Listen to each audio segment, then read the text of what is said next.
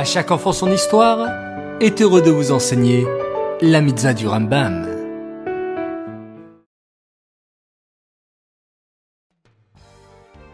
Bonjour les enfants, comment allez-vous aujourd'hui? Baruch Hashem. Nous revoilà pour notre rendez-vous quotidien autour de l'étude des mitzvot du Rambam. Aujourd'hui, nous avons deux mitzvot. Écoutez bien. La mitzvah négative numéro 267, qui interdit à l'ouvrier qui travaille dans un champ de consommer des produits de la terre dont il s'occupe pendant son travail. Ce n'est que lorsque les heures de travail sont terminées que l'ouvrier pourra prendre des fruits ou des légumes, par exemple à la fin de la journée et pas au milieu de son travail.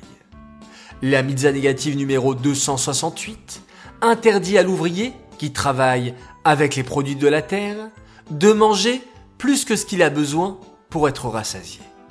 Comme nous l'avons vu les enfants, cet ouvrier a le droit, à la fin de son travail, de prendre des produits de la terre pour lui, mais il faudra qu'il prenne juste ce dont il a besoin, et ne pas en prendre en plus pour les ramener chez lui à la maison par exemple.